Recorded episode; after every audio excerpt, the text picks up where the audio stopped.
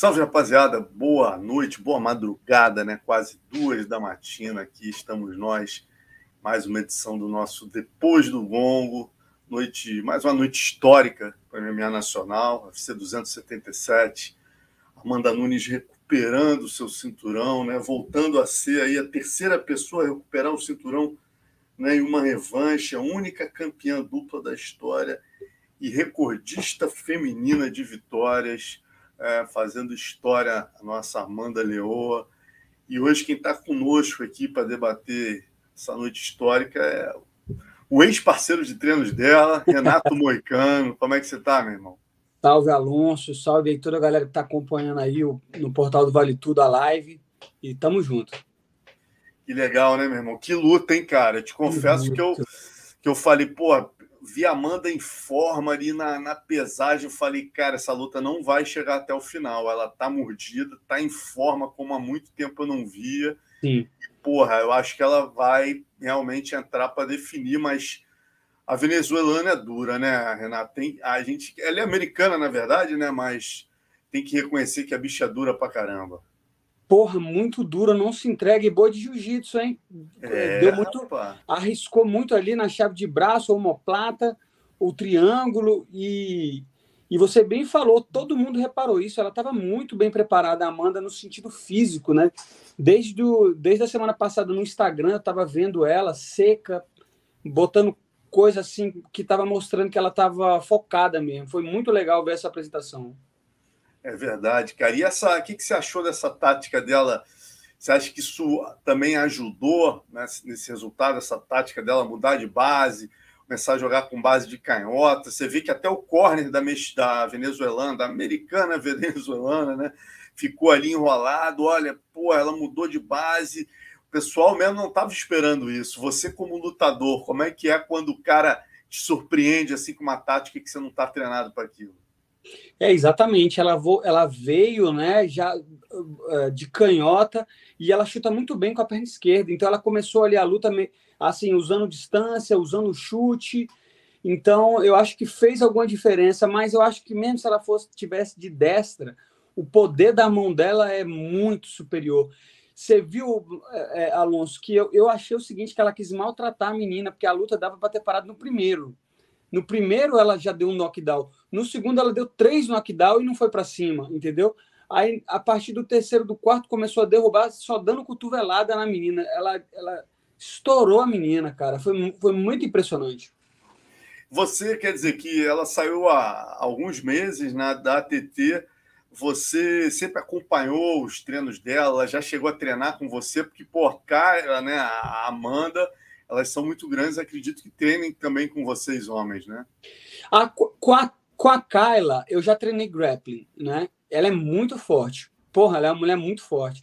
Com a Amanda, eu nunca cheguei a treinar, porque na época que a Amanda estava lá, é, eu, eu, eu não via ela muito nos treinos coletivos, né? O treino que todo mundo faz. Ela fazia bastante treino individual. Então, ela tinha sempre as parceiras de treino dela ou os parceiros de treino então, eu acabei treinando mais com a Kyla, mas foi pouco, uma ou duas vezes, e mais grappling. Então, eu nunca cheguei a treinar com a Amanda mesmo. Né? Ela, ela, porra, uma mulher super gente boa, estava sempre na academia, trocava ideia com todo mundo, mas o treino dela costumava ser mais direcionado. Cara, quem que você acha que ela pode aí na sequência? A gente tem a Kathleen, né, cara? A Kathleen Vieira tá chegando aí a segunda do ranking, né? É capaz da gente ter a primeira defesa dela no Galo, porque no Pena é uma categoria que não, a gente não sabe muito, né? Eles estão tentando algumas lutadoras, mas não tem ninguém em destaque, além da Amanda, né?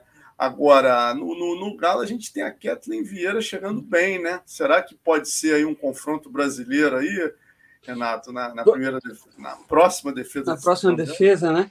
Pode ser, mas eu, eu, tô, eu tô bastante. Eu estava pensando isso aqui agora quais, quais serão as lutas que vão fazer a Amanda lutar, né?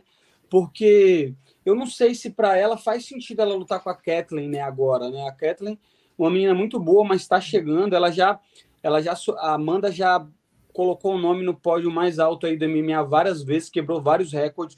Hoje quebrou mais um, que é conquistar dois cinturões depois de ter perdido um, nunca foi feito. Então eu não sei eu não sei quais lutas a partir de agora valem a pena para Amanda, entendeu? Tanto que eu achei que essa luta aí, depois dessa luta, ela iria aposentar. Ela disse que não, né? Então vamos ver, mas tanto que eu achei que essa luta aí ela quis meio que machucar a menina mesmo, bater bastante na menina para provar que aquilo ali foi foi uma sorte, mas mas ao mesmo tempo ela não tá ficando mais nova, né? E, e, e eu não sei, depois da penúltima luta que ninguém esperava, né, como ela foi finalizada, eu não sei como é que isso pode impactar aí para as próximas lutas dela, mas é, olhando assim de fora, eu sinto que agora para ela só uma luta muito grande, que aumente melhor, maior o legado dela. Eu não, eu não sinto que ela vai fazer uma luta só para lutar contra uma pessoa como a Kathleen, que não desmerecendo o mérito de atleta, mas que não foi campeã ainda, né, que não tem uma história. Então, vamos ver se ela de repente vai lutar com a Tchevchenko, né, pela terceira vez ou quarta vez, nem sei ou o que, que eles vão fazer com a Amanda, porque eu acho que, pelo que ela falou na entrevista ali, ela vai para o Brasil, vai tirar um pouquinho de férias aí, e eu acho que vai ser difícil casar uma luta para ela, né? É verdade, o Pedro Rodrigues está lembrando aqui da Irene Aldana também, né? Tem, mas eu concordo plenamente com você, Renato. Eu acho que né, quando o atleta chega nesse ponto, né, cara, de. É, porra, bateu todos os recordes, não tem mais nada que provar a ninguém. No caso dela, ela com essa vitória, ela volta a inquestionavelmente ser a maior de todos os tempos, né? tendo em vista que ela já ganhou da Cyborg, que era a única né, que tinha realmente essa discussão. Então, pô, fica difícil, né, cara? Vamos ver, torcer para ela pelo menos se manter, porque são dois cinturões para o Brasil, né, cara? Ainda mais com essa retirada do cinturão do Charles aí. A Exatamente. gente ficou com um do Davidson e um dela, né, cara? Exatamente. Então, agora e o Davidson que... tentaram tirar também, né? né? Mas, mas é o que é o que você falou, ainda mais também assistir essa performance dela, que hoje foi muito bom de assistir. Hoje foi uma luta que deu vontade de assistir, né? Uma, uma campeã com a Amanda Nunes lutando desse jeito aí, para cima, entendeu? Tipo, mesmo no chão, quando ela derrubava, a menina tava atacando o braço e ela não, ela não fugia da luta. É muito legal assistir, é muito legal assistir luta assim. Então, é, eu espero que ela volte, mas vamos ver vai ter que ser muita grana, vai ter que ser um adversário específico. De repente a Valentina Tchevchenko aí, né, cara? Trilogia, sei lá. É... Exato, mas é uma luta também difícil. Eu acho que os caras vão ter que dar muito dinheiro para ela. Agora ela é. voltou, né, pro holofote. O MMA é, é um esporte, ao mesmo tempo que é muito rápido, tudo também. Às vezes ele é um pouco ingrato. Ela, ela sei lá, eu, eu tava sentindo ela um pouco bastante afastada da mídia e o pessoal não tava falando dela, do legado dela, só por causa de uma derrota. Então, de repente, até isso aí também chateou ela, né? Ela é, nunca foi tão aberta assim com a imprensa. Então, eu acho que, de repente, isso, isso chateou ela também. Mas agora a gente vê ela de volta aí pro topo com tudo, vai estar tá todo mundo falando dela e ela vai poder escolher as lutas, escolher o dinheiro, escolher o card. Então, Vamos ver o que, que vai ser aí os próximos passos da Amanda, mas eu tô ansioso para ver ela lutar de novo, né? É, cara, você falou uma coisa certa, né, Moicano? É, é, muito um esporte muito ingrato, né, cara? Você vê a menina com um legado que ela construiu até então, aí uma derrota para Juliana, a galera já começa Exatamente. a questionar o teu legado, né, cara? Ela teve que vir, né? Pô, teve, teve um round, teve um, um juiz que deu 50 a 43, né, cara? Deu vários eu concordo com ele ali. Eu acho que pelo menos, no mínimo, dois rounds 10 a 8, né, cara? Podia ter mais, porque ela, uhum. como você falou, ela entrou para maltratar, para dominar de uma maneira clara e mostrar: ó, oh, meu amigo, aquilo foi um acidente, né, cara? Essa é a impressão que deu, que ela estava é, é, descontando talvez até uma raiva pessoal ali da luta, de repente até com ela mesma, né? Dela pensar que ela deu mole naquela posição mas quando eu digo que o mimimi é ingrato, também não é falando, fazendo de coitado, não é o que é, entendeu? Você, você vê até pela questão do Instagram, do algoritmo aí, ela perdeu luta, deu para ver que, tipo assim, o engajamento das pessoas com ela na rede social mudou. Eu gosto muito de ver Instagram, ver essa questão de engajamento. Então, é isso.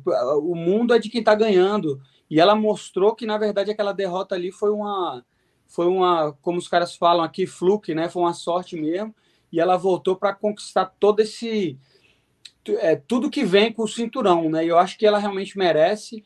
E, e é isso que você falou. Tô ansioso já para ver de novo. Quem sabe essa Valentina Tchevchenko vai ser uma luta para terminar de cimentar o, o, o, legado dela, eu não sei. Não importa com o que ela vai lutar, eu quero assistir a próxima.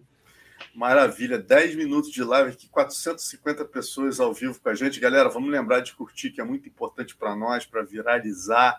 Todo mundo aqui, Júlio Rock, sempre com a gente, João Pedro Duarte, Paulo Henrique Oliveira, Rodrigo Santos, tá? A galera que está sempre aqui com a gente no Papo de Luta na segunda também. É isso aí. Vamos seguir conversando aqui com o Moicano sobre esse card. Pô, e o cara, o Kai Cara France e o Brandon Moreno, outro lutaço, né, cara? O, no round, Moreno muito bem nos dois primeiros rounds. Aí chega o terceiro round, parecia que o Kai Cara France ia mudar o resultado, estava começando a mudar o resultado da luta, ou pelo menos fazer a luta ficar mais parelha, né? E aí o, o, Moreno conseguiu aquele chute que eu te confesso que na hora, cara, eu tive a impressão de ter sido um, um chute na, na, nos Países Baixos ali, e eu só vi que não. Falei, ih, rapaz, Herbidinho fez outra cagada. Meu Deus do céu.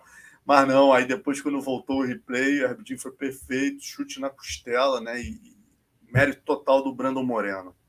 Perfeito, o chute encaixou, deu para ver aquele barulho pegando na costela assim, e um chute desse aí é difícil voltar, né? Mas, mas para te falar o seguinte, eu sei muita, eu vi muita gente falando que a luta foi boa, mas o começo eu não tava gostando. Eu até tuitei falando assim, falei, velho, como é que pode? A luta tá boa, mas tá chata ao mesmo tempo. Eu tava achando que a luta tava boa, mas não tava uma luta plástica, eu não sei. Até o momento do nocaute, eu não tava gostando muito da luta. Eu não sei se a gente, se eu tava muito exigente, porque o kart foi excelente. Esse kart foi excelente. Até as lutas que não foram para nocaute, como a decisão do egípcio, foi muito bom de assistir as lutas. Né? Os caras realmente se entregaram. Eu não sei o que, que tem no Texas, não, mas sempre tem luta boa. E entendeu? Mas essa luta, até o nocaute, eu estava achando uma das mais hum, hum, assim, não monótonas, mas eu não estava achando plástica, eu não estava achando uma luta boa de assistir. Mas o Brandon Moreno novamente cimentou a posição dele de de estar tá ali, né? Eu não considero o cinturão, o cinturão é do Davidson, né? Mas ele cimentou a posição de lutar e achei legal pra caramba e achei é, já falando da luta assim do Davidson, eu achei legal a, a presença dele, tava lá com as roupas, né? Hoje em dia tem que vender, e tava lá com o cordão de ouro e, e falou as coisas certas e e falou: vamos lutar no Brasil, e o outro aceitou. Achei que ele teve personalidade, chegou lá, mostrou o que é o brasileiro, entendeu? A gente está aí para conquistar o mundo mesmo. Agora eles vão ter que começar a lutar na nossa casa também no Brasil. Então, achei assim, mais, melhor do que a luta, achei o final ali, a moral que deram para o Davidson e vão promover essa luta aí. E com certeza fica mais um cinturão para o Brasil. E, cara, foi legal você falar isso, né? Que eu achei também bacana a postura. O Davidson, ele tá errando na minha leitura, assim, que uma coisa, você sabe bem disso, né, Moicano? Uma coisa é você ir lá falar, tem que falar mesmo, tem que vender mesmo, mas você tem que entender como vender, né, cara? Você não adianta você falar um trash talk que não faça sentido, que o público fica contra você, fica todo mundo contra você, é o que ele estava conseguindo fazer ultimamente. Ele estava falando um monte de besteira, Exatamente. falando umas coisas sem sentido, e agora não, ele, ele teve um tremendo bom senso, subiu no octógono, ao invés de. Eu falei, putz, agora ele vai dizer cinturão de plástico, não é a hora, porque é o momento do cara, mas ele Exatamente. foi muito orientado ali, alguém falou, Exatamente. cara, esse é o momento do cara, respeitei, ele foi perfeito, falou, meu irmão, sim, sim, sim. eu não vou falar mal de você, esse é o seu momento, é, e, cara, curta ele, mas é o seguinte Vamos lutar. Eu já lutei duas vezes na sua casa, agora vem lutar na minha. Mandou bem pra cacete. Porra, mandou muito, é, ele botou o cara numa situação que, tipo assim, ó, o cara jogou. O cara ia mandar, Eu falei, pô, ele fez o que sempre fez, o Moreno, né? O cara super educado, como ele é, falou: a minha família tá em casa, eu não vou ficar falando besteira aqui. Né? E eu falei, puta, não estão traduzindo para o Davidson, ele vai acabar mandando mal, mas não, foi perfeito, parabéns, Davidson, mandou o desafio certo na hora certa e da maneira que ele colocou, ele praticamente obrigou o Moreno a ter que aceitar essa luta no UFC Brasil, que tudo indica vai ser em janeiro, né, Moicano? Perfeito, e pô, concordo com você, a lenda aí, Marcelo Alonso falou perfeito, ele colocou o cara numa posição, ou seja, antes da briga tem a diplomacia, e ele usou a diplomacia ali, entendeu? Ele, ele, ele usou o discurso e usou tudo que o UFC pode oferecer para o lutador, que é essa exposição, para colocar o cara num lugar que ele não poderia negar, né? Porque ele era o dono do cinturão e ele fala: Eu respeito você, e como você bem disse, então agora vamos lutar no Brasil, porque eu já lutei nas suas casas. Então, ele mostra ele mostra um argumento do porquê que ele vai lutar no Brasil, de porquê que ele é o campeão. Não tira o mérito do cara que ganhou, como você falou, a noite dele, velho. Não era do, do Figueiredo. Mas ele fala assim: agora da próxima vai ser lá na, na minha casa. Isso é, vai, vai aumentar ainda mais, né? A, a, a, vontade dos brasileiros de assistir essa luta, de ter um evento do UFC para o Brasil. Então, eu acho que é uma coisa que engrandece o MMA. E sempre que a gente está pensando no marketing, a gente tem que pensar no macro, né? Justamente nisso. Como é que a gente vai é, trazer essa luta para o Brasil? Como é que a gente vai agregar mais brasileiros para assistir? Como é que a gente vai fazer a promoção? Como é que o cara. É, como é que os brasileiros gostam que, que, o, que seja ali mais ou menos o personagem? Não que seja um personagem, mas o cara tem que encontrar um personagem que, que, que, que é, vai mais ou menos ali com a personalidade dele. Porque senão, quem você falou, do jeito que ele estava fazendo, ele estava acabando afastando muito dos fãs até brasileiro, porque o brasileiro é humilde, o brasileiro é batalhador, o brasileiro é um cara que gosta de que os outros vençam pelo esforço, né? Então, eu acho que ele tem que puxar algo mais parecido para esse lado, ser verdadeiro, mas lembrando que é negócio, e negócio a gente tem que falar um pouquinho, né? Só que tem que ter o discurso alinhado. E uma coisa que é importante, o discurso tem que ser coerente. Eu achei que ele manteve a coerência e achei que foi um gol de placa para o Brasil aí, trazer esse evento, esse cinturão, esse, essa luta de cinturão para um evento que vai ser no Brasil, vai ser, né? Vai ser ótimo. Então vai ser um grande show. É verdade, cara. E teu parceiro de treino também arrebentou, né? O Pantoja, cara, depois de tudo que ele passou, né? Que história, né, meu irmão? Cinturão na mão dele. A gente lembra que toda essa narrativa começa com a luta que o Pantoja ia disputar o cinturão com o Moreno, o Pantoja machuca o joelho, tem que operar, e aí o Davidson entra no lugar, recupera o cinturão, né? Então o Pantoja é um protagonista dessa história, o Pantoja já ganhou uma vez do Kai Carafrense e duas vezes do Brandon Moreno. Fez um lutão com o Alex Pérez, né? Você estava esperando que ele dominasse, que fosse uma luta assim. Ele fez Eu... o Alex Pérez parecer fácil, né? Eu estava esperando que fosse uma luta fácil. Inclusive, hoje no meu Instagram eu tinha falado sobre algumas lutas que eu apostei hoje e que eu fiz um dinheiro. Não é sempre que a gente ganha, mas hoje eu fiz um bom dinheiro. E eu tinha ah, falado é. justamente do Drill Dober, que era uma luta que eu, eu acho o Rafael, o brasileiro, ele explosivo, né? Ele bom de chão, ele bom em pé, mas eu acho que falta um pouco da transição para ele, da consistência. E eu achei que ele sofreria problemas com a com a, o striking do, do, do Dober e a pressão. Então eu, eu ainda falei Dober, Pantoja e, e Amanda Nunes. Se você fizer esse parlay aí, vai ser um parlay matador. E hoje eu acabei ganhando bom dinheiro com, com, com eles, não é todo dia, mas graças a Deus hoje foi. Então, para te ser mais claro na resposta, eu esperava que o, que o Pantoja ganhasse com facilidade, pelo fato de eu estar tá acompanhando os treinos dele. O Pantoja é um cara que antes dele vir para a TT, que eu já acompanhava ele desde o Chotô, desde quando ele lutava lá na. Antes mesmo do Chotô, quando eles faziam ali na academia de boxe, o Dedé fazia. Chotô, Chotô. É, o Chotô, mas não era nem onde, porque o Chotô teve várias fases, né? Teve umas fases é, que ele foram para Brasília. Teve o Chotô Amador, teve um que ele fez lá em Niterói. Exatamente, essa época desse Chotô Amador, que lutava uma galera, eu nem tinha estreado, faz mais de 10 anos isso, e eu lembro do Pantoja. O Pantoja acabou lutando com um amigo meu em Brasília, bateu muito nele, um, um grande amigo meu. E eu falei, desde lá eu comecei a acompanhar a carreira do Pantoja. O Pantoja é um cara, porra, um cara nota 10, né, pela história de vida dele. E só que eu acho que, como você falou, está faltando um pouco de sorte para ele, velho. Porque, na minha opinião, ele tem que lutar pelo cinturão agora por toda essa história e pelo jeito que ele acabou com o cara. Você não vê isso numa luta de top 5, velho. Desse jeito. Entendeu? Até o Charles, quando lutou com os top 5, né? Quando lutou com o Chandler, meu irmão, sofreu no começo ali para nocautear, entendeu? Agora o Pantoja simplesmente tratorizou o cara no primeiro round, o top 5 da categoria. Então, é, é, é, você tem que colocar ele para lutar um cinturão. Só que o que, que eles vão fazer agora? A gente vai ter que esperar, porque o, o Moreno Davidson vai lutar com o Davidson. Vai lutar com o Davidson. E eles vão querer botar essa luta para o Brasil, que se eu não me engano é em dezembro. Então o Pantoja vai ficar até o ano que vem sem lutar, entendeu? Mas será que compensa ele pegar uma luta antes da disputa de cinturão? Se fosse eu, esperaria, entendeu? Mas vai ter que ver com o manager, com o treinador, com, com, com como é que eles estão preparando essa disputa de título aí. Então, é o que eu te falo, o Pantoja recebeu essa ligação para lutar o cinturão, ele estava operando o joelho, entendeu? No dia que ele ia operar o joelho. Então, é, é o que eu te falo, é coisas né, que vão só vão só ser usadas para engrandecer a história dele quando ele for disputar o cinturão. E, e, e, pô, eu vejo muita chance, porque ele é muito bom em pé, muito bom de chão, é raçudo, meu irmão, é um trocador que cai para dentro, entendeu? E, e, e, pô, vamos torcer para ver o que, que vai acontecer aí nessa, nessa história dele. O, o que eu tenho a dizer é que foi uma excelente luta, muito melhor do que eu esperava. Eu esperava uma vitória sólida dele, mas não que ele, meu irmão, atropelasse o cara desse jeito no primeiro round. É, cara, e você falando aqui, eu fui dar uma olhada né, aqui no ranking, você tem toda a razão, porque a gente tem aqui, número um, é, Brandon Moreno, né, agora campeão interino, Davidson Figueiredo campeão linear, aí vai ficar o, a sequência aqui, tem o Kai Cara França, Ascar Askarov, Alexandre Pantoja e Brandon Roival.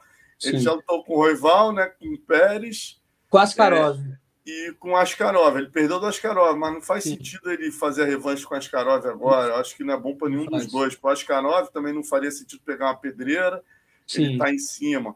Então, quer dizer, é, aí, pô, também vai pegar o Matheus Nicolau, que é o sétimo, também é uma pedreira, tá bem atrás dele. Né? Então, acho que o melhor para ele é esperar mesmo, né, cara? É tentar esperar. É tentar esperar, mas a gente sabe que é, é aquela área da diplomacia. Tem que ver o manager, como é que o manager vai lidar nessa questão, entendeu? Eu acho que o brasileiro peca muito nessa questão do manager, né? A gente muitas das vezes fica muito pressionado em relação ao UFC, muito, muito pela questão de, de, do, do, problema de comunicação da língua, do problema de comunicação do business, né? Porque o lutador americano ele já enxerga muito mais como business. Então, é, eu acho que tem que ter um trabalho forte de manager aí e de explicar o porquê que o, F, que o UFC tem que priorizar o Pantoja e por que, ele vai ser uma nova estrela, né? E aí tem que explicar em números para eles. Tem que falar, meu irmão, isso aqui vai ser. Esse cara aqui vai, meu irmão, vai, vai mover não sei quantas pessoas para assistir. Todo aquele negócio de business, porque no fim é business. Então, é uma parte de inteligência e de, e de, e de management aí que tem que ser bem trabalhada pelo Pantoja para ele garantir esse, esse title shot. Senão é capaz de dos caras querer fazer alguma coisa aí, entendeu? Por isso que eu te falo. Mas eu tenho certeza que no final das contas, isso tudo que, como eu falei, vai servir para quando ele chegar lá na disputa de cinturão, ele ter mais orgulho ainda da carreira dele, que é um cara que realmente nunca escolheu adversário, sempre lutou com, com todos, desde o do Brasil, e merece a chance do title shot. Eu, eu, pelo menos, como fã, quero assistir ele lutando pela luta, entendeu? Ele é um cara que tem muito mais para mostrar na personalidade. Ele é um cara, porra, quando você conversa com ele, ele sabe de muita coisa. É um cara muito malandro, de vida, assim, no sentido de saber muita coisa. E acho que tem que explorar mais isso. Mas, sem falar dessa parte de luta, quem que ele é um, um cara mais empolgante do que ele, assim, na categoria para fazer que nem ele fez? Ele, ele para toda luta, ele vai assim, para nocautear, para finalizar. Então, falando do ponto de vista de fã, é uma luta que eu quero assistir ele contra o Davidson, né? Contra o Moreno de novo, independente. Então, é, agora acho que, como eu te falei, tem que ser trabalhado aí para a gente poder priorizar aí ele para o title shot, entendeu? Eu não vejo sentido ele lutar com lutar com o, o que perdeu hoje, o Caicara France, ou como você falou do é. Askarov. Então, tem que dar um jeito de esperar e estar tá lá preparado, entendeu? De terninho assistindo a luta do cinturão e, e para poder fazer que nem o Davidson fez hoje. É isso. E ó, a colega Eve Rodrigues, aqui a Evelyn, minha colega lá do combate, falou o seguinte: ó, bônus do UFC 277. Dober e Pantoja ganharam o bônus. É, a luta da noite, Moreno versus Cara France. Foi o, o bônus da noite aí. É justo, né, cara? Justo, Bem escolhido aí, né? Bem justo, escolhido. pô. A, o, a luta foi muito boa do Drew Dub. Eu gostei muito, né? O, o, o Rafael, o brasileiro, ele é um cara também que é muito legal assistir ele pelo, pelo entretenimento ali. Ele é um cara diferente, dá mortal e, e tava com as esquivas muito boas, muito explosivo. Então, é um cara que é legal assistir, é um cara diferente, né? Não é, um, não é mais um lutador. Então, eu achei que ele abrilhantou ainda mais a, a vitória do, do Drew Dober, né? Que é um cara da mão duríssima, um cara da mão pesada e um cara que mereceu o nocaute. Ele, né, tem, eu acho que ele tem oito nocautes no peso leve. E geralmente esses nocautes que não é nem TKO, né? Ele bate e o cara cai. É um cara da mão pesada. E achei que ficou justo, né? Mas eu não sei, também tinha, eu acho que bônus de performance tinha que ser para Amanda, porque a performance dele, dela foi absurda. Eu achei, pelo menos, absurda. Ela. É, a galera tá pé, falando isso aqui também. A galera tá concordando aqui com você. Desculpa te interromper, mas claro, muita cara. gente falando aqui, falando, pô, que aqui, isso, cara? Como é que não deram é, para Amanda e tal? O pessoal tá concordando contigo. Pô, perfeito. Porque o que, que ela fez foi o seguinte: ela bateu em pé, ela bateu no chão, ela estava sofrendo perigo no chão, continuou no chão passou a guarda, deu cotovelada, derrubou de double leg, derrubou no clinch, deu até uma queda de judô, entendeu? Então, como é que isso aqui é uma performance melhor do que essa, entendeu? Eu achei. É Mas o UFC, é como eu sempre falo, o UFC nunca está errado, porque o UFC sempre tem uma razão de fazer isso. E eles, e eles sabem lidar muito bem com todas essas questões que eu falei, de números, de marketing. Não é à toa que os caras que que, que, que ganham mais são esses que vendem, são esses que eles promovem mais, tudo tem um motivo. O UFC é uma empresa e está anos aí provando que é a melhor do, do, do mercado. Então, é, eu não costumo achar que eu sei mais do que quem domina o mercado. Então, eles têm um motivo para isso. Mas, na minha opinião, de fã, novamente, e, e, de apreciador de MMA, eu acredito que a performance da Amanda hoje foi a melhor do, da noite. E ó, a galera tá pedindo aqui geral a sua próxima luta. A galera tá, ó, o pessoal falando aqui, ah, não dá um pé de pimblet pro, pro Moicano. Aí tem outro falando aqui, porra, Moicano e Drill Dober ia dar um lutão. O que, que você acha? Fala certeza. desses dois aí.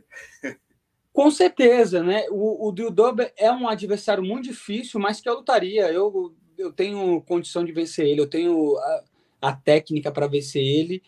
E é uma luta que me interessaria, não só o Dil Duber, como o próprio Jalen Turner, né, que é um cara que eu sinto que está que tá nessa rota de colisão, uma hora ou outra, também um cara alto, um cara que lutou bem agora contra o, contra o Brad Riddle. Brad Riddle é um outro cara que eu também gostaria de lutar, ele está vindo de derrota, eu estou vindo de derrota para o Rafael dos Anjos, então eu acho que também era uma luta que fazia sentido do UFC colocar, mas eu venho pedindo. Essa do pé do pad Pimblet aí, meu amigo, é brincadeira, isso é que nem acertar o, o bilhete da loteria, viu? Que a luta é fácil. Não é, não é querendo. Não, não, é dá, querendo... não, dá, não dá para ele, não, Moicano. Como é que não tu dá, vê essa luta, dá, você mano, e ele? Lá dentro de Wembley, se te chamassem para lutar com ele na casa dele, com o UFC, só dá a luta para ele lá, Pô, né? Cara? Mas pode chamar na casa dele, pode. Meu irmão, não tem jeito para ele, eu vou te falar. Essa última luta, esse cara que ele lutou, eu, eu particularmente acho aquele adversário dele muito ruim. É um cara que tem um chão razoável, mas é zero na trocação. A queda, a queda dele não é boa e ele é um cara que fez a luta dura pro Pimblet. Então é o seguinte, o Pimblet tem as qualidades. Qual a qualidade que eu acho dele? Ele aguenta tomar porrada, né? E ele é um cara que tem um chão razoável, ele tem, só que assim, o wrestling dele eu não sinto que é bom. O físico dele eu não sinto que ele é aquele monstro que vai te derrubar e te dominar no chão. Entendeu? Eu sinto que o UFC vai tomar cuidado com ele, vai colocar as lutas certas, porque é um cara que, que tá aí. É inegável a, a hype que ele tem, é inegável o público que ele traz, público inglês, é inegável os números que ele tem nas redes sociais, então o UFC com certeza vai cuidar dele. Porque se botar o Moicano no meio, ele tá enrolado. finalização, finalização ou nocaute, ou vai fazer que nem o Charlie, onde ele quiser lutar. Onde ele quiser, mano, onde ele quiser. Mas é que eu tô te falando, essa luta aí não vem, não adianta nem pedir. Essas, essas... Para mim, vai vir algum russo, algum cara duro, algum, entendeu? Algum invicto, mas não tem nada, não. A gente, eu tô acostumado com isso aí, entendeu? É sempre, meu irmão, é, é sempre matando dois leão por dia e vai ser assim sempre. A gente tem que entender o papel. E meu papel no UFC nesse momento, eu sinto que eu tenho que me provar ainda para entrar de novo no, no, nos rankings, então eu tenho que pegar os adversários duros mesmo. Mas se quiser me dar um pé de pimblet assim, é só agradecer e correr para o abraço. Como é que você fala? Show me, show me the money, né? Show me the money, exatamente. É aquela história, né? Hoje em dia, a gente sabe que a luta mudou e a gente tem que correr atrás desse dinheiro aí, porque no final do mês as contas estão chegando aqui e o dólar tá o dólar tá difícil aqui, tá tudo caro, entendeu? Os Estados Unidos está caro para morar, então a gente tem que lutar e tem que vencer e tem que ganhar bem. Então a gente está sempre na corrida do dinheiro aí. Ó, o Frederico Rolim tá falando aqui o seguinte, meu irmão. O Pimblet vai acabar com seus punhos na base da narigada. Bom, essa é uma boa, né? Essa é uma boa, mas é, eu, eu, é o que eu te falo, é uma luta assim que eu acho muito favorável para principalmente assim para os atletas brasileiros, para quem é duro aí, para quem tá quem já está um tempo aí na, na parada. É lógico é, isso é, um, é, o que a gente fala, tudo pode acontecer a luta, mas em questão de estilo, ele é muito vencível. E, e, porra, não só eu, como um monte de atleta aí tá louco para lutar com ele todo mundo sabe o porquê, entendeu? Então, vamos você ver. Ele, qual nota você dá para ele na, na, na, em pé, é, na parte de queda e no chão? Eu acho que ele, eu acho que em pé, eu, eu não, ele não é, ele não é assim, sabe, tão ruim. Ele não é tão ruim. Eu acho que ele, o, o, em pé dele é razoável. Eu não sei que nota eu daria. Eu acho eu sinto que ele é, ele é bom em pé, mas eu não sinto ele. Sabe, o grande problema dele, me parece, a defesa. A defesa. Ele, quando lutou com o Luiz, muito, Brasil, né? ele se expõe muito, entendeu? Ele me parece que é um cara mais do chão, entendeu? Mas as quedas dele eu acho particularmente ruim. Né? Eu não sei que número exato eu daria, mas eu não gosto do, das quedas dele. Eu acho que ele tem um bom chão, acho que o melhor dele é o chão. Ele pega as costas bem, ele tem uma guarda, ele tem uma guilhotina, mas também não é um cara que vai te botar para baixo e finalizar assim, difícil, contra outro cara duro, contra um outro cara do jiu-jitsu, contra um outro cara do wrestling, entendeu? E a parte física dele eu também não sinto, velho.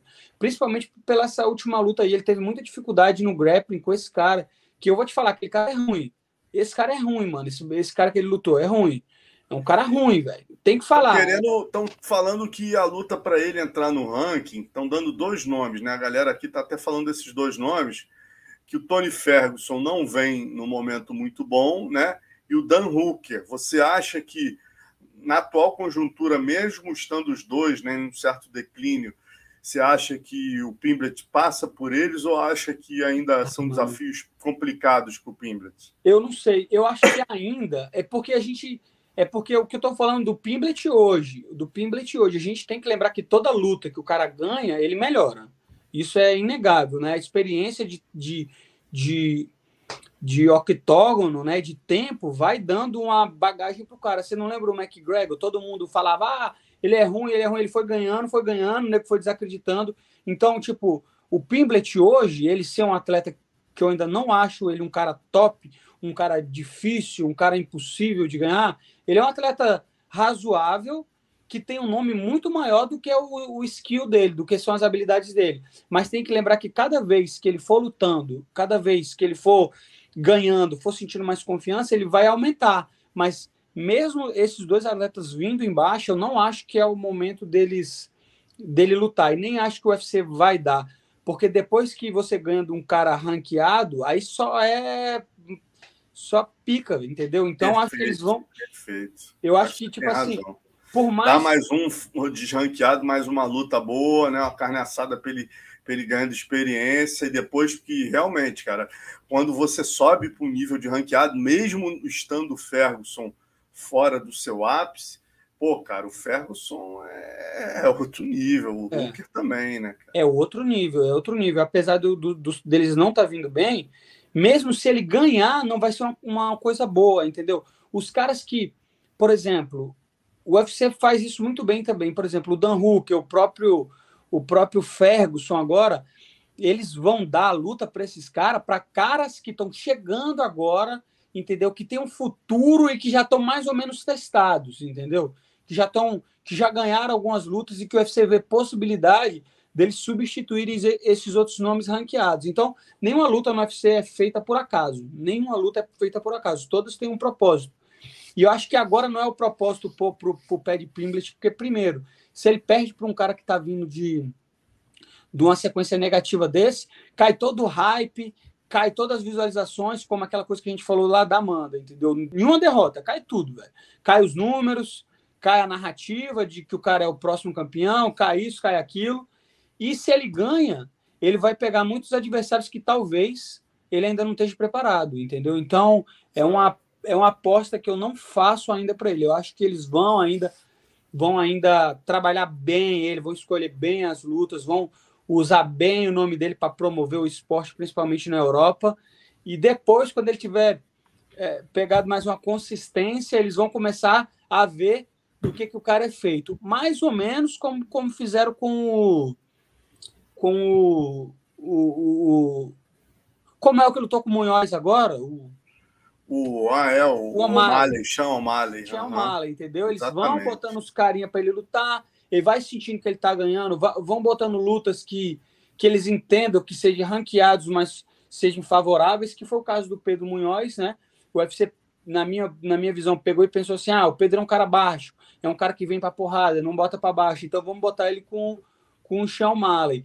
Só que é o que eu te falo, às vezes o plano sai fora do previsto, que na minha visão o Pedro estava indo bem naquela luta, ele tinha treinado muito certo e ele estava fazendo o correto até acontecer o, o, o, dedo no olho, entendeu? Então, é o que eu te falo, nem tudo é. A gente, o, o UFC e a gente não consegue planejar o futuro, mas com certeza eles vão fazer o máximo para proteger esse cara aí pela, pela essa questão comercial, entendeu? Mas sem dúvida, sem vamos dúvida. ter que ver o futuro, né? Porque tem que combinar com outro lutador, tem que combinar com ele, com a Arena, com todo mundo. Esse que é o difícil. Você pensa em voltar quando agora, Moicano? Você está querendo lutar né, mais para setembro, outubro, ou de repente no card do Brasil? Já estão falando no card em janeiro? Quando é que você quer?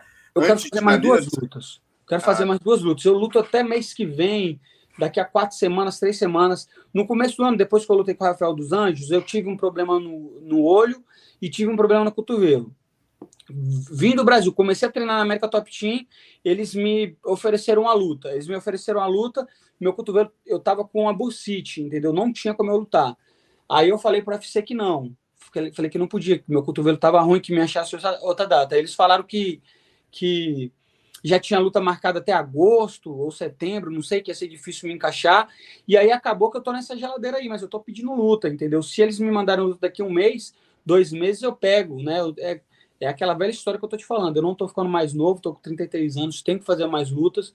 Tenho noção do meu potencial, tô treinando muito bem, tô treinando bem pra caramba e tô querendo lutar porque eu tô querendo, como eu te falei, chegar nesse ranking aí, dar meu tiro e vencer as lutas certas aí para me colocar numa posição de disputar o cinturão um dia, entendeu? Então eu confio no meu trabalho, sei do que eu sou capaz e tô precisando de lutar. Então, um recado pro UFC aí, e sem escolher adversário, sem escolher lugar, mas quero lutar, quero botar meu trabalho aí para jogo, para mostrar para a galera aí, entendeu? Que eu tô no jogo. Maravilha. Aproveitando, né, cara, você como especialista no chão que é e um cara que tem a possibilidade hoje de treinar numa equipe que talvez tenha mais russos no mundo, né? Que a American Top Team é, foi a equipe que tinha mais brasileiros. Hoje a equipe que tem mais brasileiros e russos no mundo é a equipe de vocês. É, visão tua estratégica ideal para o Charles contra o Makachev, Moicano? Como é que você vê? Eu ouço vários especialistas, né? Por exemplo, é, eu vi o, o, poxa, o Leandrinho, que treinou o Makachev, falando: pô, Alonso, não é legal o Charles cair por baixo, porque os russos trabalham muito a questão do knee control, né? O Jucão já acha que não, já acha que o Charles, se cair por baixo, der o giro é, ele leva vantagem e que o, os russos estão atrasados na escola no contragolpe em pé. Né? Como é que você vê? Qual o caminho para o Charles é, trazer esse cinturão ou manter esse cinturão? Cara, é difícil de você dizer, bem lembrado. Essas, há umas duas, três semanas atrás, eu estava treinando com um russo do Bellator, da categoria de baixo, e eu fiquei espantado. Eu fiquei espantado com o nível de grappling, entendeu? Então, o cara realmente ele não sabe fazer uma chave de braço, ele não sabe raspar, Agora, uma coisa ele sabe é te segurar e, e você não segurar ele. Meu irmão, é impressionante como esses caras estão ensaboados nessa, nesse quesito preparação física. Eu até desconfio que tenha algum tipo aí de que eles, né, principalmente assim no Bellator, que os caras tomem algum tipo de anabolizante, que é impressionante a capacidade física e a capacidade técnica do antijogo. Então, eu não sei, porque o Charles me parece um cara muito diferenciado no chão, mas eu sei que é outra época, mas eu me lembro da luta dele, por exemplo, com o Frank Edgar, era outro Charles, não dá para comparar, mas ele já foi controlado no chão. Né? Eu não falo nem da luta do Jim Miller também, que ele foi finalizado, porque é outro estilo, né? Uma coisa é o cara, sei lá, atacar o pé e o outro atacar o pé. Os dois pegam, né? Dois cara do jiu-jitsu. Mas o Frank Edgar não, nunca foi conhecido pelo um cara do grappling, do jiu-jitsu, de defesa, mas sempre foi um cara muito bom do wrestling e de controle. E ele controlou o Charles do Bronx por três rounds. Então, eu não vejo impossível o Makachev é, é, controlar ele. Eu acho que é possível. Mas eu também sinto que, que o Charles ele está tão perigoso nesse momento, principalmente é, é, com o jogo que ele está fazendo de ir para cima em pé e botar pressão no cara, que eu acho que é um jogo que pode assustar esses caras, entendeu? Fazer que nem o Pantoja fez hoje, entendeu? Se o Charles. Porque ele não luta, né? Pelo menos essas lutas que ele lutou como campeão, ele não luta como um campeão luta, mantendo distância, deixando a luta correr, tipo como o John Jones fazia, lembra como o próprio José Aldo fazia de bater, manter distância, é, meu irmão, o Charles ele vai para o arrebento e nisso ele acaba capitalizando né? nisso. Ele acaba capitalizando nisso porque ele vai para cima. E, e aí o cara tá preocupado com o soco e quer bater também, mas aí, tipo assim, o que, o que ele surpreende mais é na hora do scramble, né? Na hora do embolo ali, que não é nem ele botando para baixo só, mas quando sobra alguma posição, ele dá um soco, o cara cai. Então, na minha visão, eu acho que era importante pro Charles continuar esse jogo com o Makachev. Porque se ele tenta fazer uma luta mais técnica, no sentido em pé e tal, dá mais tempo para o cara pensar, eu acho sim que o Makachev pode pegar, tipo, ficar naquelas posições de controlar. É, vai ser muito difícil controlar o Charles, mas, mas é, o te, é, o que eu te falo, eu também não duvido que o Russo consiga, porque ele é muito bom de wrestling, né? Mas, mas como eu te falei, eu acho que se o, se o Charles manter o jogo que ele está fazendo, também é uma luta duríssima pro Russo, né? Deu uma luta duríssima, como ele mostrou aí, como todos esses outros caras aí, né, de, de nome que ele pegou, Dustin Poirier, o Chandler, o, o outro, o, o Gate, o né? Gate, Todos caras né? duríssimos, perigosíssimos em pé. Mas o, é, lembrando que o Makachev tem uma característica totalmente distinta, né? Na, na, questão técnica. Mas eu ainda vejo uma boa luta para o Charles. Mas, como eu te falo, não é impossível do, do Makachev travar ele. Não é, não é. Então, o Charles tem que tomar cuidado, mas eu tenho certeza que ele está tá estudando muito isso com a equipe dele. A equipe dele mostrou aí quão bom o trabalho que eles vêm fazendo. E eu tenho certeza que ele vai chegar lá preparado e vai fazer uma boa luta aí contra o Makachev. Ah, o Eric está fazendo uma pergunta legal aqui. Você já lutou com o Fiziev, né? O Fiziev te venceu, venceu o Rafael dos Anjos, né? dessa galera, entre aspas, russos, né? Que estão crescendo. E ele te pergunta aqui, ó, pergunta para o Moicano como ele vê essa nova safra de leves do leste europeu e Rússia.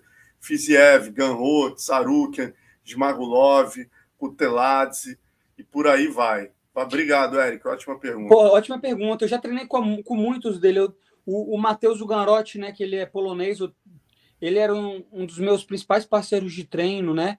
Ainda quando ele nem estava no, no UFC, ele estava no KSW, então eu já treino com ele há muitos anos, é um cara muito bom treinei com Arman também, treinei com Smagulov há, há alguns, alguns meses atrás, para essa última luta dele, fiz vários treinos com ele e, e lutei com o Fiziev, né? É uma safra muito boa, que está vindo muito completa. O Fiziev é um cara que me surpreendeu muito nessa luta contra o Rafael dos Anjos, porque porque quando eu fui lutar com ele, eu senti que ele era bom em pé, mas eu falei assim: ah, ele é bom em pé, mas eu também sou bom em pé, vou manter a luta em pé quando der e tal.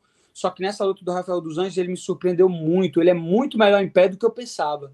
Então eu meio que subestimei o striking dele. Ele é um cara muito, muito melhor do que eu em pé. Então eu não poderia ter cometido o erro realmente de, de ter ficado tanto tempo na trocação com ele. ele eu vou te falar, ele para mim hoje, depois dessa luta contra o Rafael dos Anjos, eu vi que eu acho que ele é um dos melhores strikers do UFC mesmo, né? Eu sei que ele tem um tem um, um back, eu já sempre soube que ele tinha um background absurdo no no kickboxing, no kickboxing né?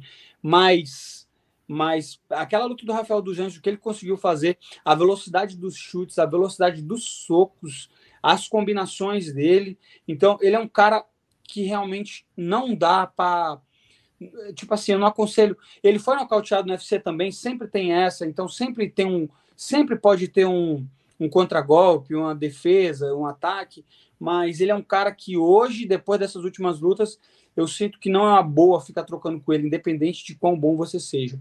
Mas eu ainda não vejo ele favorito contra contra a elite do peso leve ali. Não, não vejo ele ganhando de um Charles do Bronx, não vejo ele ganhando do Makachev, de, de, de, principalmente, sacou? De um cara que tem um bom nível de grappling e que vai tentar isso, porque eu sinto que ele ainda está muito unidimensional. Ele é um gênio no striking, mas ele mostrou que melhorou muito a defesa de queda, mas com, com um cara como o Makachev que bota para baixo daquele jeito vai ser difícil, e como um cara que vai achar um jeito de ir para o chão, como é o Charles, também eu não vejo ele se criando, entendeu? Acho que já, por exemplo, essa luta, ele é muito inteligente, ele tá pedindo as lutas certas. Eu acho que a luta com o Gate é uma excelente luta para ele. O Gate vai parar para trocar com ele, não vai tentar derrubar ele, vai se dar mal e ele vai conseguir chegar ali no topo da categoria. Mas não vejo ele vencendo os principais nomes aí que tem grappling da, da atualidade. Mas é uma nova safra que vem muito forte, né? Acabaram queimando um aí que botaram o Arman e o, e o Matheus, acabaram é, priorizando um desses dois aí, mas é uma galera que está vindo forte aí, mas é, eu acho que os, o, o, ainda os principais que, que a gente tem que, que ficar de olho é, são os russos mesmo, ou então esses caras do Daguestão. Eles têm um. Porque eu treinei com o Arman, ele é muito bom, mas eu não vejo ele do nível. Eu treinei muito com o Matheus também, muito com esses caras, mas eles não têm o mesmo nível do que um, um russo desse como esse cara que eu te falei do Bellator, lá do Daguestão, do Camp, do Khabib. Os caras têm um, um, um, tipo de treinamento e de, e, sei lá, consciência corporal e eu, e eu, e eu me desafio a dizer até que bomba, que deixa os caras num, num outro nível na questão de, do jogo agarrado, de queda e de controle. Nem só de queda, entendeu? Porque também ele não não é que ele vai chegar e vai derrubar todo mundo, não vai, mas tipo assim, se ele para numa posição para te amarrar, caralho, o cara vai te amarrar pra caralho e não tem jeito, e ganha a luta sem te dar um soco, velho, entendeu? Então, para mim, esses são os caras mais perigosos. Um cara desse como o Smagulov, ele é um cara muito bom em pé, mas ele não é um cara que vai te controlar, te dominar, sem você não fazer nada, entendeu? Para mim, os piores caras para lutar são um cara tipo esse, tipo o Khabib, tipo o, o, o Islam, e esses, e esses caras desse, desse campo aí, que não vão trocar contigo, que vão fazer o jogo para evitar a luta e que vão é, te cansando. Aquele control chato pra caramba, Pô, né? Aquela, caramba. Aquele jogo da algema, pega o teu punho por Exatamente. baixo do braço, Exatamente. faz o control, te, te, amarra todo, né? Aí outra coisa, pegou tuas costas, por algum motivo, pegou tuas costas. O cara, ele nunca vai botar o gancho, ele nunca vai, ele nunca vai vir por cima assim com com o seat belt para atacar um pescoço, ele vai ficar com os dois underhooks só controlando seu quadril. Aí tu sobe, ele desce, aí ele bota o peso em cima. Aí tu sai, aí ele te joga pro lado. Então, ele, eles treinam só isso, é o antijogo puro. É chato, mas é eficaz. É isso que está vencendo bastante luta aí, né?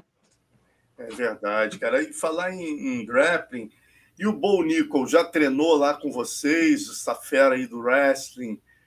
Comigo, não, eu não tive essa oportunidade. Era um cara que eu gostaria muito de treinar, mas eu vi bastante ele treinando com o Masvidal. E ele também sempre, é, das, das, vezes que eu vi ele aqui, eles trouxeram outros wrestlers e ficaram treinando entre eles, entendeu? Então não é sempre que eu via eles no treino. Principalmente também porque eles não estão ficando aqui, eles vieram mais no começo. Depois o dono da TT acabou abrindo um América Top Team lá em, na se eu não me engano, na Pensilvânia, né, no Penn State, ah. que é o, ah. o, maior estado de wrestling aqui dos Estados Unidos, uhum. um dos estados mais tradicionais de wrestling. Eles pegaram, ele abriu uma, uma América Top Team lá para esse Bonico. Então ele é um cara que os caras botam muita fé nele. E eu já vi ele treinando, é um monstro mesmo, mas eu nunca tive a oportunidade de treinar com ele, infelizmente. Qual é um o peso dele, mais ou menos, Moicano? Ele já fez umas lutas de MMA aí, né, cara? Já começou bem no MMA, né? Já, e me parece que ele já vai pro contender, né? Eu acho que ele já está é, né? tendo. Então, é, é, é, um tipo daquele cara que tem que está com tudo por trás, entendeu? Está com um empresário, tem grandes nomes falando, tem um currículo. Então, esses caras aí costumam chegar bem cotado no evento aí, e com ele não vai ser diferente. Com certeza ele vai chegar bem cotado aí e vai fazer barulho no UFC. É isso aí. O Rodrigo Santos está falando aqui o que, que o. Perguntar para você o que, que o Brasil tem que fazer para vencer os russos, né, cara? É complexo, né, Moicano? Isso aí dava uma live de, de muitas horas, né? Porque é o que você falou, existem camps e camps, né? Tem esse pessoal que você está falando da questão da AKA, né? Você tem o Usman Nurmagomedov, que é o primo do Khabib, que, pô, cara, vai vai vai ser uma pedreira lá para Patrick Pitbull no peso, né, no, no, no, peso leve lá do, do lado de lá, né? Aí você tem a galera do que tá no UFC, o Makachev, né?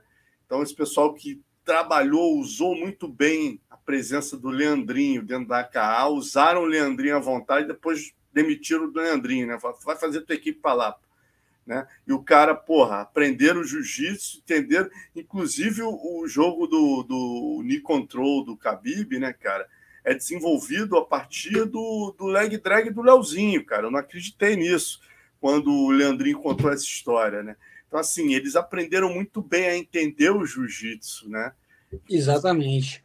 Exatamente. Eu acho que não é só isso, entendeu? Eu acho que é o seguinte, eles têm uma mentalidade de treino eles têm todos esses caras que eu falei, esses russos, que eu nunca vi. No sentido seguinte, me parece que a gente que é brasileiro é muito emocional, leva o treino muito a. Por exemplo, eu estava assistindo um podcast com, com o, o, o Paulão, né? Falando sobre como era no Carson, falando sobre como era que os treinos eram. Pô, era pior do que uma competição e de que os, os caras não. Se você tomasse uma uma, é, uma vantagem no treino ia chorando para casa, entendeu? De, de, tão puto que você ficava. E, tipo assim, um desgaste emocional tremendo no treino. E eu já vejo que os russos não têm isso. Tipo assim, os caras chegam, por exemplo, todos os russos que treinam lá. Se tu é bom de chão, eles são os primeiros a ir treinar contigo. E não importa se você passa o carro nele uma, duas ou três vezes, não. Todo treino ele vai treinar contigo. E aí todo treino ele vai lá e pergunta: ah, como é que tu faz isso? Ou seja, o que, que os caras fazem no treino? Em vez do cara chegar no treino e ficar competindo, ganhando treino, que é uma coisa que o brasileiro faz muito, o cara vai lá e aprende no treino, entendeu? Vai lá e, tipo assim, no primeiro treino, você pega o cara duas vezes, três vezes. No terceiro, no segundo treino, tu pega uma. Aí no terceiro, tu raspa uma. E no quarto, no quinto, tu já não tá fazendo mais nada, entendeu?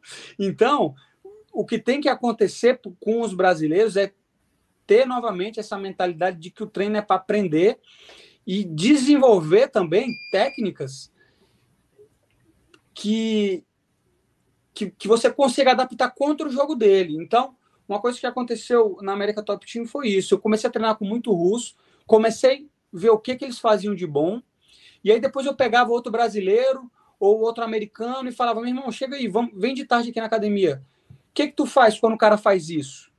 O que, que tu faz quando o cara faz isso? Aí o cara, ah, eu faço isso. Aí eu perguntava para outro, o que, que o cara faz? E aí eu comecei a entender que a gente tem que estudar mesmo e, e, e, jogar em cima do jogo. Porque a gente sabe que. Uma vantagem que eu acho que o brasileiro tem em relação ao russo é que a gente sabe o que, o, que o Islã vai fazer. O Charles sabe o que o Islã vai fazer. Entendeu? Agora ele tem que pegar os professores, pegar o, os, os training partners e falar o seguinte: ó, faz isso, desse jeito. E tentar desenvolver maneiras de quebrar o grip, maneiras de levantar, maneiras de raspar, né? Mas como o brasileiro também tem essa vantagem de ter muita habilidade no chão, é, eu acho que, que com certeza a gente consegue desenvolver um jogo para para bater, mas a gente tem que parar e pensar para descobrir o jogo. Senão, se chegar e ficar tentando resolver lá no meio da luta, indo para porrada tentar resolver, não é a opção certa. Tem que chegar, treinar, ver o que, que eles estão fazendo porque eles vão fazer de novo, os caras continuam fazendo a mesma coisa. Eles continuam fazendo a mesma coisa. Então a gente tem que estudar o jogo, basicamente é isso. Porra, excelente essa tua visão, cara. Muito legal mesmo que você falou agora. Foi. A galera tá até elogiando aqui, que é, é exatamente isso, né, Moicano? Nada melhor do que ouvir de vocês que estão aí treinando com os caras que são top do top no que vocês fazem, né? Que é o jiu-jitsu, o MMA em geral para a galera também ter humildade, né, cara? Que às vezes eu fico preocupado quando eu ouço aquele papo de ah, não, tem que tem que ver o que, que eu vou fazer de bom, não olhar tanto que o oponente. Hum. Eu acho que tem sim, como você falou, tem que trazer sparrings que façam o que o cara faz. Que é o que eu tô falando aqui. O que, que os caras fizeram para entender o jiu-jitsu? Pô, meu irmão, traz esse irmão do Leozinho aqui para cá, cara. Porra, aí o irmão do Leozinho trouxe o Bochecha. Aí eles fizeram uma casinha pro Bochecha com Caim Velasquez, Daniel Cormier. Meu irmão, fizeram a casinha em fila, terminando com Rock Road. Então, assim, é assim que se aprende, né, meu irmão? É assim que se aprende. entender que os caras fazem bem, né? E, e, e, até é bom tu falar de Bochecha, que, pô, esse é um cara que me surpreendeu. Eu sempre fui fã dele, mas quando eu vi ele aqui na academia, eu fiquei mais fã ainda. É um cara que treina muito, ainda mais com peso pesado. Tu sabe que peso pesado é meio vagabundo, né? Peso pesado não tem jeito. peso pesado não tem jeito, mas o Bochecha treina pra caramba, tá treinando muito a parte em pé treina muito chão, faz muito drill. Não... Então é, é, por isso que eu te falo assim, as pessoas não são campeãs à toa. Ninguém, ninguém faz sucesso, ninguém ganha dinheiro, ninguém é, fica famoso, ninguém fica bom no que faz à toa, entendeu? Então é por isso que esses caras são campeões e é um cara que eu fiquei mais fã dele ainda quando eu conheci pessoalmente. E a, a e, e tudo que eu falei aqui se aplica no que o Bochecha faz. Por isso que eu tô te falando. Porque o Bochecha, por exemplo, é um cara que é campeão de jiu-jitsu do peso pesado, um dos maiores campeões de todos os tempos. E um dia eu tava rolando com ele, eu fiz uma parada, ele para e pergunta e fala: pô, me ensina aí o que, que tu fez. Pô, me... Saca, meu irmão, isso aí é uma. É uma coisa que às vezes você tem um cara que é faixa preta que nunca ganhou nada e que vai treinar contigo, o cara quer te passar o carro e quer, sabe, e não quer aprender nada e não quer. E aí, ao contrário, tu vê um cara que é muito mais pesado que, que você, que poderia te amassar, e ele faz um jogo para aprender algo de você entendeu? Então eu acho que todos nós brasileiros, principalmente do MMA, talvez o jiu-jitsu já esteja mais evoluído nessa questão. O MMA, não sei, a gente é muito ego ainda, muita vaidade, é muita besteira. Então eu acho que o brasileiro tem que se ligar nisso e começar a usar o treino para aprender, não para competir, principalmente quem é do MMA. Maravilha, meu irmão. Agradecer muito a participação aqui, Moicano. Quase uma hora de live. A galera tá amarradona aqui, só te elogiando e, e pô, muitos comentários. Não elogia muito, não. Isso aí é só para é só para TV, viu? Mas é isso, meu irmão. Prazerzaço ter você aqui novamente. E, pô, quando tiver a luta marcada, vamos voltar aí para a gente fazer uma conexão PVT para destrinchar aí teu oponente. Como eu falei para você, é sempre uma honra para mim. Eu, eu, adoro assistir MMA, falar de MMA, minha vida é isso. Então, sempre que você quiser, me convide aqui que eu vou estar sempre disposto. E é um prazer falar contigo mesmo, como eu, como eu sempre falo, pô. Eu, meu irmão, sempre acompanhei o seu trabalho, Portal do Vale Tudo, sempre olhei os fóruns, sempre. Agora eu até parei um pouco de ir, porque é, é aquilo que eu te falei, às vezes a gente fica. A gente se impacta muito com a opinião dos outros, é importante a gente estar. Tá, é, é, concentrado. Então eu parei um pouco de, de, de, ficar buscando coisas sobre mim e tal, essas, essas paradas. Mas eu sempre admirei muito o, o portal do Vale Tudo, e eu estou falando isso para dizer que é sempre um prazer trocar uma ideia com você, que é o cara que sabe muito de MMA. Obrigado, meu irmão. Prazerzaço falar contigo também. Abraço na galera toda aí da American Top Team. Estamos sempre na torcida por você. Abraço grande, Moicano. Boa noite, boa noite, galera. 570 com a gente. Vamos curtir o vídeo, pelo amor de Deus. Boa noite, galera. Valeu, gente.